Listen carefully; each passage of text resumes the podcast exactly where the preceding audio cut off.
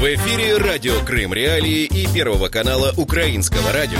Самая смелая программа «Крымский пармезан». Известные журналисты Павел Казарин, Александр Янковский, Станислав Юрченко, Екатерина Некреча. обсудят самые важные события недели. И сделают они это не так, как все.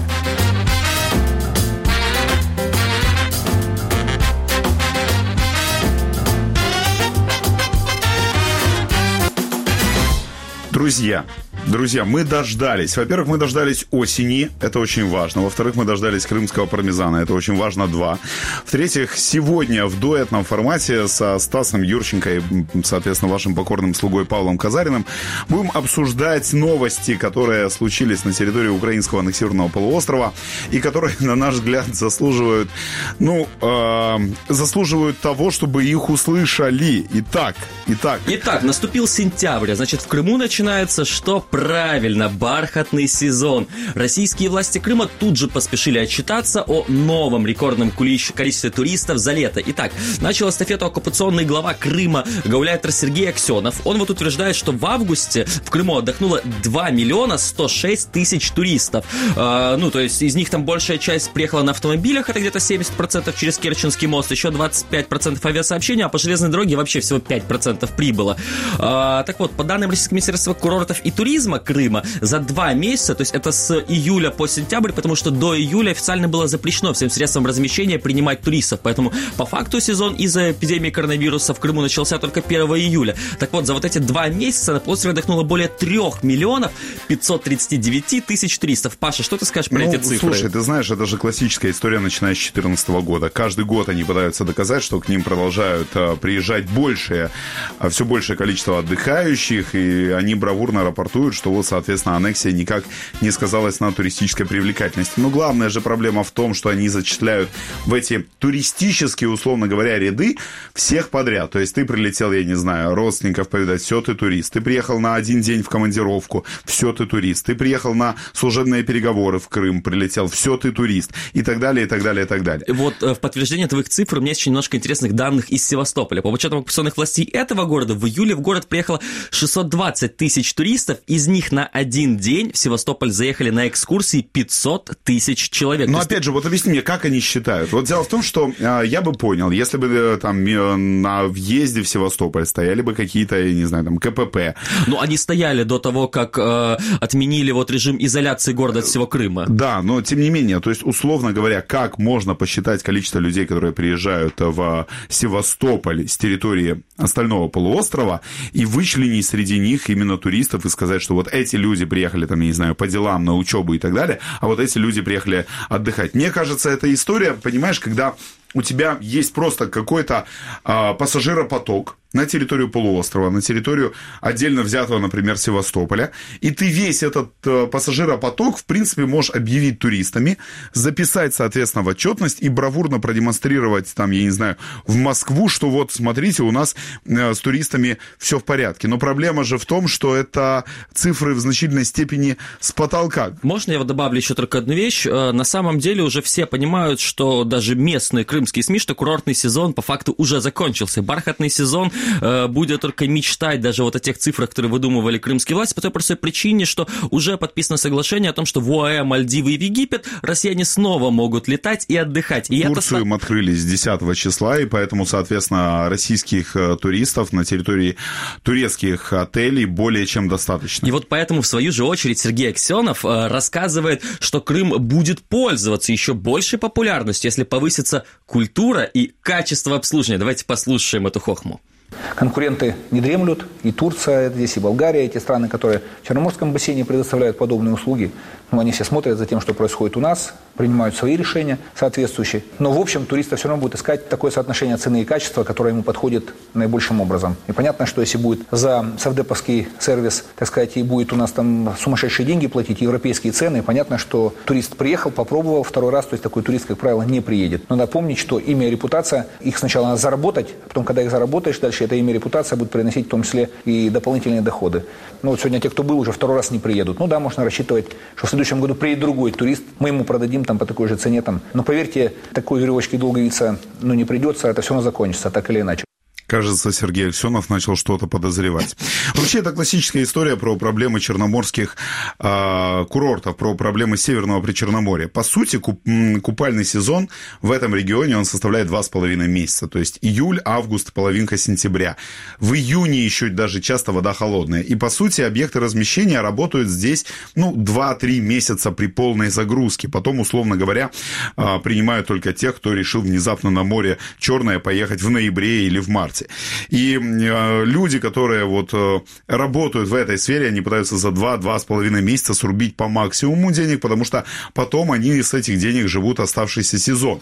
В то время как, например, в Турции продолжительность курортного сезона, ну, если речь идет о Средиземном море, то он может там достигать там 5 месяцев. А Египет это вообще круглогодичная история. Поэтому, когда, я не знаю, Сергей Аксенов предлагает э, соревноваться с Египтом и с Турцией, он, по сути, предлагает э, крымским ательерам э, состязаться с э, климатическими зонами. То есть, ребят, но, блин, это экваториальная история. Паша, прости. Ну, не экваториальная, окей, мы... но это субтропики и умеренный климат, это разные истории. Мы, мы еще дойдем до его еще более фантастических предложений, поэтому вот сейчас-то все на самом деле не шутка, фантастики в его высказываниях очень много. Кстати, Аксенов также рассказал, что пик заболеваемости в Крыму уже прошел. Почему? Потому что ехали туристы. С этим не соглашаются ни в коем случае цифры ежедневной статистики заболевших в Крыму. А, опять же, на этой неделе в Симферополе был закрыт госпиталь для ветеранов из-за возникшего там а, очага коронавируса. А, то есть каждый день мы имеем цифру около 40-50 человек. Я напомню, что за первые несколько месяцев пандемии, вот еще до того, как открылся сезон, было всего 250 человек на весь Крым, а сейчас по 50 человек ежедневно добавляется. Ты знаешь, меня в этом смысле еще забавляет, как э, оккупационные власти пытаются бороться с серыми объектами размещения, ну, которые вот сдают квартиры и так далее.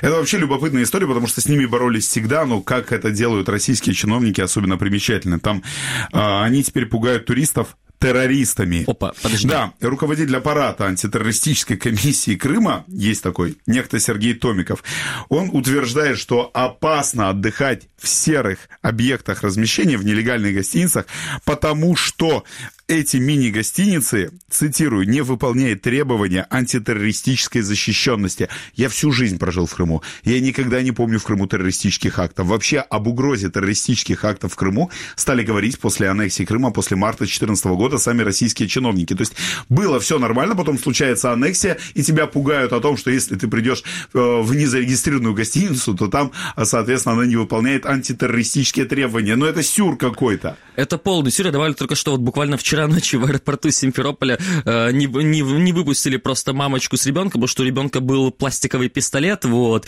и ай-яй-яй-яй-яй-яй-яй, нельзя такое проносить. Это вот нагнетание, нагнетание всей этой истории, оно есть массовое, и оно есть везде. Я на секунду все-таки вернусь к другой теме, вот про коронавирус я хотел бы рассказать еще только одну вещь. Э, при том, что вот какие-то требования вроде бы и людям выдвигались по соблюдению там безопасности, при этом э, гулятор Сергей Аксенов уже разрешил э, часть фестивалей в Крыму. Один из них это фестиваль фестиваль Таврида Арт, который проходит в Судаке. И вот первая же ласточка этого фестиваля оказалась то, что нашли, нашли на нем заболевших коронавирусом. Я сразу скажу, что эти люди не успели попасть на фестиваль. Э, отчитываются организаторы проведения о том, что они э, нашли их, когда те проходили термоскрининг на входе, вот, и таким образом они несколько человек не допустили на фестиваль, но по факту сколько других могли туда пройти и попасть, и сам факт того, что не нужно было эти фестивали ни в коем случае разрешать, вот, мы оставим уже. Э, тем, тем тем временем, тем временем, вот э, Стас пугает всех коронавирусом, ну и не только Стас. Я рассказываю вам о том, как крымские чиновники пугают туристов террористами и требуют, чтобы они отдыхали только в официально зарегистрированных гостиницах. Но тут же возник другой вопрос, что опаснее, террористы или мусор? А, мусора в смысле, простите Нет, меня? мусор, мусор. А, то есть мы не про российских полицейских сейчас, я уточняю еще раз. В Севастополе э, журналисты издания местного «Форпост» обнаружили, что в центре города, оказывается, у них случился мусорный коллапс, и давайте послушаем. Это неимоверно, зловоние такое. Где же люди живут, представляете, каково? Ну, я не знаю, это же дворовая свалка. А скажите, пожалуйста, вы же здесь постоянно работаете. Вот этот мусор постоянно вот так вот навалено? Да, потому что очень много едите. Вон кухня от ресторана, ходите туда почаще. Вон видите, как все красиво, с тыла. То есть это только от ресторана все? Конечно, потому что здесь центральная улица, здесь в этом доме три ресторана. Ну, во-первых, в любых проблемах крымчан и севастопольцах виноваты туристы. Давайте будем честны, это правда, и насрали, простите, кто? Туристы. Вот. А если уж говорить точнее, то я просто, мне, мне жалко людей, потому что я представляю, что творится с этой кучей мусора, да, вот во дворе, не в теньке, под санцепеком, в 30 плюс 35-36. Такой аромат великолепный. Ну, друзья, там на самом деле Стас вот любит эту историю про туристов, я его понимаю. Он из Керчи, к ним туристы не приезжали, они их не любят даже за то, что они к ним не приезжали. Так вот, э, я просто хочу напомнить, что туристы-то в Крыму бывают разные. Вот история, которую обсуждают социальные сети, в том числе на полуострове, это о том, как в Севастополе турист закурил на АЗС, а когда ему сделали а, замечание, ну, вообще мужик, тут бензин, тут как бы курить не надо, потому что, знаешь, вот а, как бы законы а, как бы природы никто не отменял, а он в ответ возьми, да, избей заправщика. Слушай, подожди, все могло быть еще хуже. Он мог взять и кинуть просто зажигалку в сторону цистерн. Почему? Представляем себе такую ситуацию, что турист на самом деле до этого неделю просидел в Ялте, получил счет, и вот это вот возвращается, например, через Севастополь у него там а, возвращение, и он просмотрит на этот счет, и такой, ему уже курить на заправке вполне окей. Я, ну, на самом деле, э, там, не знаю, как было дело, но просто вот расскажу факты. Мужик стоял, курил рядом с топливными цистернами, заправщик ему попросил этого не делать, тот ему в ответ нагрубил. Ну, в общем, слово за слово, началась драка, приехала Росгвардия, задержали этого дебашира. А дебашир оказался 40-летний мужик из Уфы, который еще ранее судим. Вот, э, в общем, э, чему нас учит эта история?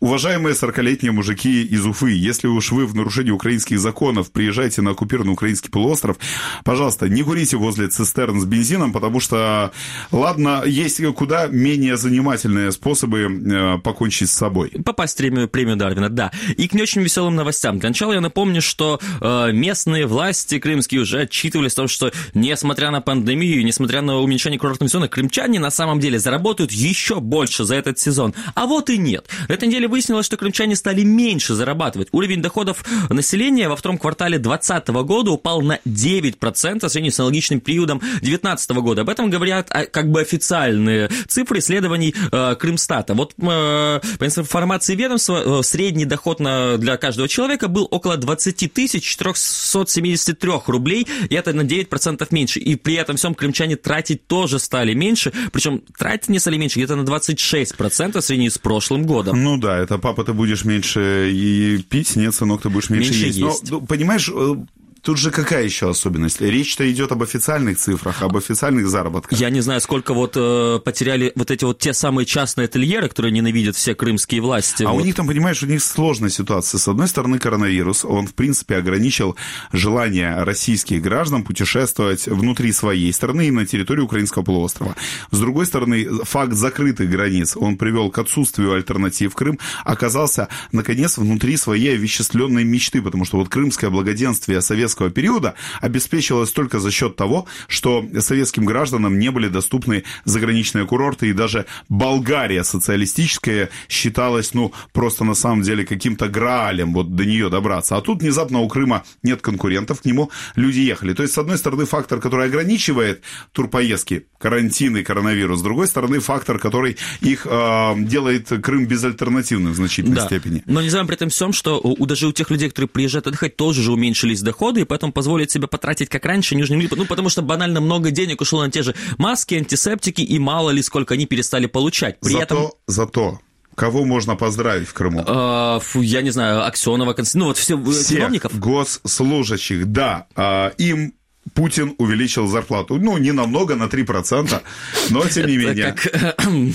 Пока у всех доходы упали на 9%, у российских чиновников официально э, выросли зарплаты на 3%. Но, судя по всему, от них не решили не отставать обычные крымские обыватели. В конце концов, что значит э, грабь награбленное? Решили, наверное, они.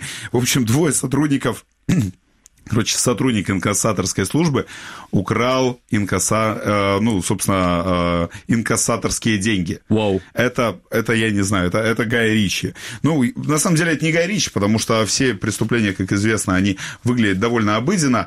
Э, в общем, они несли дежурство в одном из городов Крыма. У них в салоне лежало несколько мешков, мешков с деньгами, но они решили остановиться на заправке. Один инкассатор отправился внутрь АЗС, а потом выходит И, ну, а его напарника след простыл, причем ни машины, ни напарника. Ну, тут вызывает полицию, оставшийся инкассатор. Эм, э, сотрудники МВД приезжают, начинают, собственно, искать служебную машину. Находят ее, там скрытые мешки для денег. И дальше в этот момент ты понимаешь, что э, вот как бы не будет никакого Конан Дойла, а будет, будет действительно Ричи, потому что ты украл инкассаторскую машину, ты вскрыл мешки, ты вытащил оттуда деньги, куда ты их понесешь? Он отнес их себе домой. Воу, воу, подождите. Ну, Пода- ну, то есть это, это, это одно из самых тупых ограблений, которые вот... Я, слышал, что мы, мы рассказали об очень многих, очень глупых и невероятно смешных ограблениях в Крыму и с там, детским оружием, и когда там люди не могли, там пытались выломать дверь в другую сторону, вот. Но это топовая история. Ну, то есть он, а, во-первых, часть, когда его задержали, часть денег была при нем, а он на секундочку украл 40 миллионов рублей, а все остальное он отнес домой. То есть он как думал? Ну вот выйдет а, мой напарник, увидит меня нет, решит, что меня похитили? То есть э, в чем логика украсть 40 миллионов э, рублей, зная о том, э, что все в курсе, где ты живешь, и спрятать их у себя дома? Между В общем, прочим, я знаю, куда он собирался эти деньги потратить, судя по всему, потому что бедность вынуждает крымчан покупать авто не дороже 500 тысяч рублей. Есть такой автомобильный сайт Дром, и он решил спросить у автомобилистов Крыма, сколько они готовы потратить на свой следующий автомобиль. Результаты опроса показали, что дв- 18% собираются потратить не более 200 тысяч рублей. Паш, за 200 тысяч рублей вообще можно купить что-то, что будет называться машиной или Подожди, быть 200 машиной? тысяч рублей, давай-ка подумаем. Это нам нужно разделить на 65, это 3 тысячи долларов? Ой, жалко с нами нет Александра Янковского, потому что он как раз, а, а, он как раз-таки в этих вещах разбирается, но я не знаю, может быть, какую-нибудь продукцию российского автоваза бэушную можно взять. Ну, в общем, 200 тысяч... Называется машина, я, я сказал Ну, это окей, так. да. а 31% готовы заплатить от 200 до 500 тысяч и уложиться в сумму от 500 до 700 намерены 14% крымчан. А вот купить дороже, типа до миллиона рублей, могут только 9,5%. Ну, тут меня на самом деле мало что удивляет. Единственное, все-таки пытаюсь представить, что же это за машина, которая стоит 3000 долларов. Паша, а теперь постоянная рубрика специально для тебя. Знаешь, ты будешь в эфире, я попросил вставить хоть одну новость про твоего самого любимого персонажа, потому что мы надоели передавать привет Наталье Поклонской от Павла Казарина. Слушай, ну Наталья Поклонская, мне кажется, ну, не знаю, ну, вот, а, понимаешь, вот есть звезды, вышедшие в тираж. Ну, вот есть звезды, которые, я не знаю, там, снялись в каком-то одном фильме, а потом про них все забыли. Мне кажется, Наталью Поклонскую сегодня а, вспоминает только наша программа. Но, тем не менее, раз уже это стало традицией, давайте я вам расскажу, что она на этот раз учудила. Она заявила, ну, я же, говорит, э,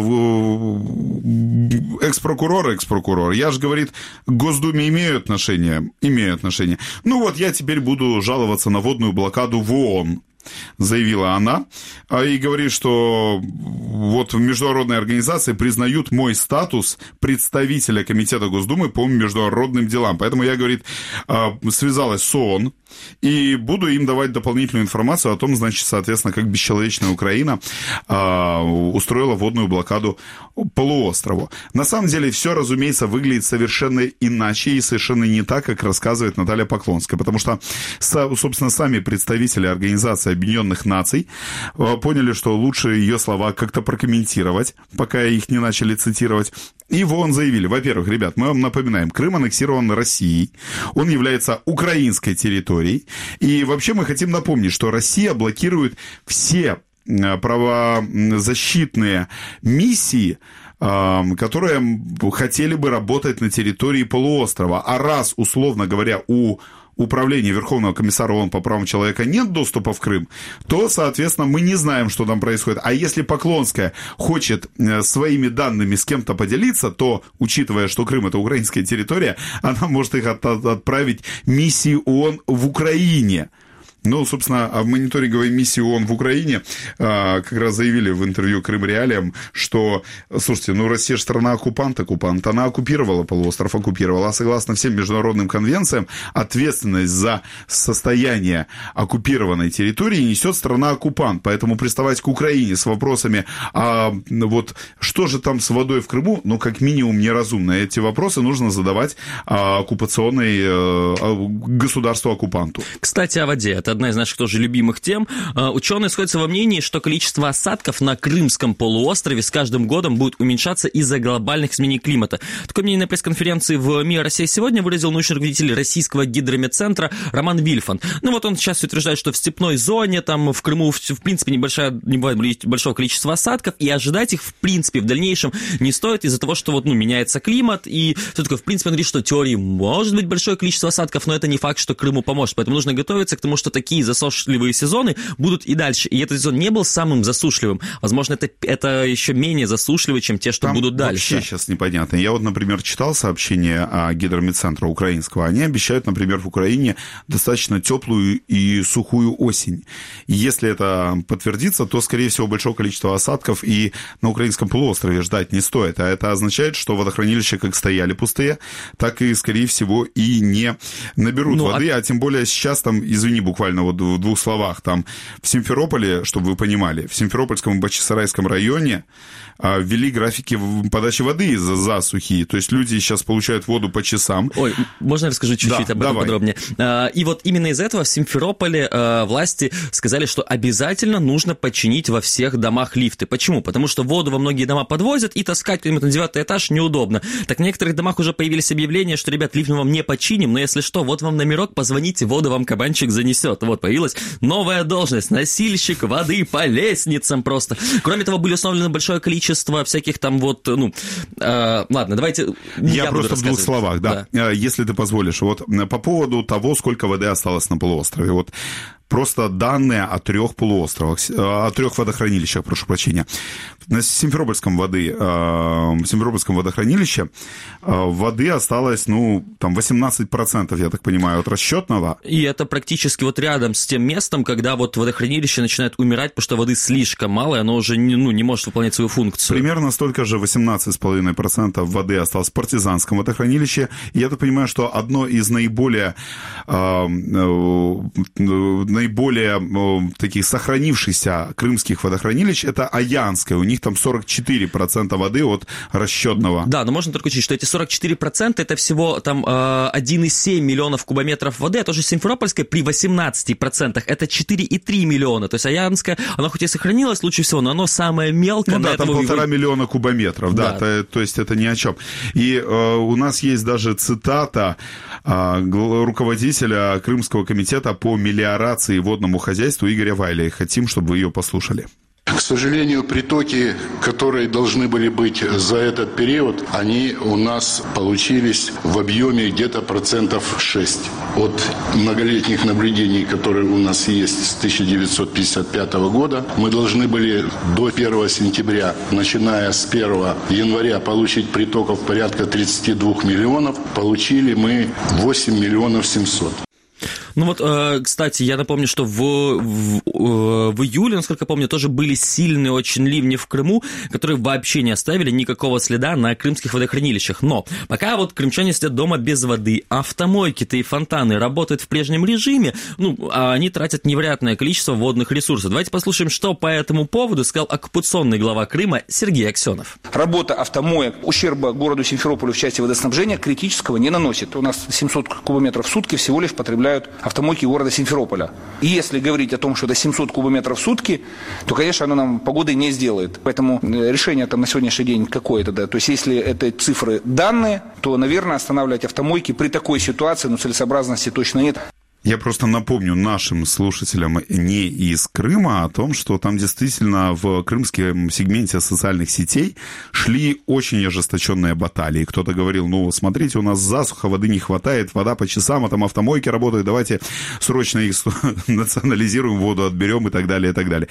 Ну и вот, э, собственно, э, российские чиновники пытаются отбиться от э, любых претензий. Я просто напомню, что еще вот в конце зимы, в начале весны тот самый Вайль уже предупреждал о том, что воды будет немного, и он придумывал, как бы ее экономить. И помимо всего прочего, он говорил людям не принимать ванны, пореже принимать душ и пореже мыть руки. То есть вот, например, часто мыть руки это не проблема, да, а мыть машины в автомойке, э, а, часто мыть руки это проблема, а вот мыть э, машину в автомойке это не проблема Ну, совсем. Сергей Аксенов, он продолжает делать самые разные заявления, посвященные теме того, как обеспечить э, жителей оккупированного полуострова водой.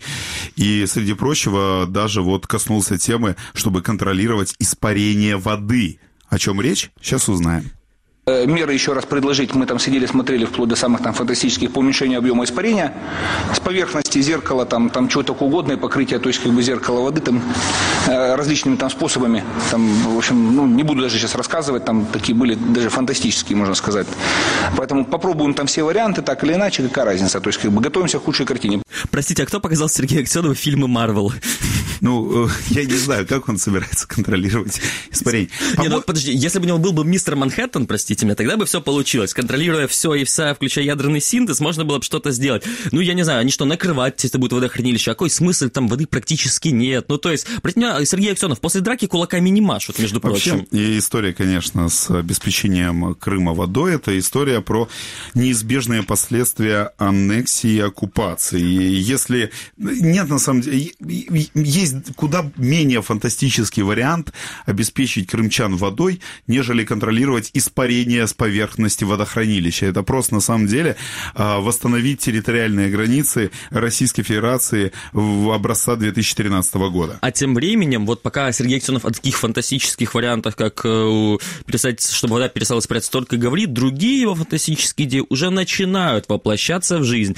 А, это я про историю о том, чтобы вызывать в Крыму искусственные осадки. Вот Центральная аэрологическая обсерватория структуры Росгидромедцентра, которая была единственной, кто подал заявку на вот участие в тендере, э, теперь может заключить контракт для проведения эксперимента по вызову осадков для аннексированного Крыма. Ожидаемое окончание работы это 15 декабря. Эксперимент заключается в чем? В том, что в Крыму будет находиться самолет, который будет вызывать искусственные осадки. То есть он будет находить небольшое облачко и бомбардировать его специальными кассетами, надеясь, что потом из этого облачка пойдет дождь. Напомню, ранее крымчане просто молились на осадки с икон дроны летали вот просто вот вокруг Крыма ну, для того, чтобы появились. Да, да, оно... да, да. Теперь они просто собираются расстреливать облака, Слушай, расстреливать облака российскими бюджетными деньгами. Мне уже это нравится, если честно. На самом деле, засуха, она внесла такие коррективы в повседневный ритм существования жителей полуострова. Например, в крымских школах установили пластиковые бочки. После того, как их установили, соответственно, эксперты говорят, ребята, а это вообще-то не самая лучшая тара для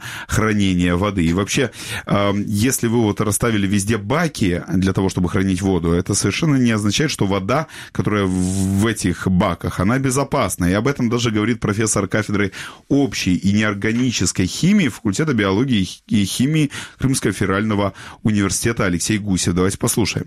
Если мы будем говорить о том, что это питьевая вода, честно говоря, немножко вызывает сомнение, что больше суток мы можем там воду будем хранить, потому что, ну, уж больно большие объемы, и я не знаю, и, может быть, конечно, эксперты оценят качество этой, этих тар, сколько они будут там регулярно чиститься, ухаживаться. Вот, но, честно говоря, я считаю, что если у нас речь идет о питьевой воде, то ее нужно каждый день свежую будет приводить в школах и так далее. Я только вот э, напомню еще, мне те самые баки, вот уже на этой неделе прочитал несколько новостей на крымских ресурсах о том, что их начали начали банально разбивать. Ну, то есть пластиковую бочку, да, вот, чтобы ее повредить, нужно, нужны минимальные усилия. Во-первых, простите меня, дураков хватает, вот, во-вторых, разное случается, вот, поэтому это, ну, максимально такая странная идея. Ну, самое честно. главное, что то статус-кво, которое мы сейчас наблюдаем, оно же вот такое временное, потому что вода продолжает, э, соответственно, использоваться, водохранилища продолжают мелеть, а э, Российская Федерация, официальный Кремль, они делают ставку в первую очередь очередь на водоснабжение базы Черноморского флота, на Севастополь. И, например, когда севастопольские руководители обращаются к Владимиру Путину напрямую и говорят, у нас проблема, он говорит, мы ваши проблемы решим. А э, когда, например, речь идет о том, что просто граждане Украины, которые живут на территории полуострова и вынуждены жить в условиях российской оккупации, вот, соответственно, на них, э, ну, как бы, внимание обращают в значительной степени по остаточному принципу. А вот власти Севастополя придумали, как еще нужно подстраховаться в случае дефицита воды. Все, что нужно, это закупить еще 3,5 километра водопроводных труб. Зачем они это делают? На случай аварии э, при дефиците воды. Все дело в том, что э, все э, сети в Крыму очень сильно изношены. Если в среднем по Крыму 80% воды, она просто уходит в никуда, и только 20% воды в Севастополе ситуация чуть лучше, там 30-40% воды может дойти до вот своей точки назначения, а вот остальные 70-60 просто разольются по дорогам. Да, это история про то, что трубы просто старые, и вода как бы просачивается в грунты. И я же говорю, то есть э, оккупационный глава Севастополя, вот Михаил Развожаев, он разговаривал с российским президентом а, и просил дополнительное финансирование на как раз ремонт вот городского водоснабжения 3,5 миллиарда рублей, если не ошибаюсь, а, или вот на 3,5 миллиарда рублей это на ремонт сетей, а еще почти 4 миллиарда у Путина попросил на водоснабжение Севастополя. Там дело в том, что Севастополь запитывается из Чернореченского водохранилища. Там оно критически обмелело. Теперь оккупационные власти Севастополя хотят перебросить э, воду из реки Кокоска, чтобы оно запитывало, чтобы она запитывала тоже Чернореченское водохранилище. Я только вот скажу еще, Чернореченское водохранилище, помимо всего прочего, сейчас запитывают еще и Симферополь. То есть они начали вот из него же подавать воду не только на Симферополь, но и Симферополь. Поэтому Развожаеву вот этот источник воды кажется совсем неэффективным, потому что оттуда еще и выкачивают воду на нужды всего Крыма. Ну, в общем, э, в любом случае, судя по всему, Москва, когда ее просят э, вот в город, условный город русской славы, в Севастополь поставлять воду, она кивает, но проблема-то в том, что не Севастополем единым дефицит воды сохраняется на территории всего полуострова. С вами был крымский пармезан, Павел Казарин, Стас Юрченко. Мы рассказали вам все самое важное, что было в Крыму на этой неделе. Мы к вам обязательно вернемся на следующей неделе, чтобы вы узнали все, что происходило в Крыму. И не так, как все мы вам это расскажем.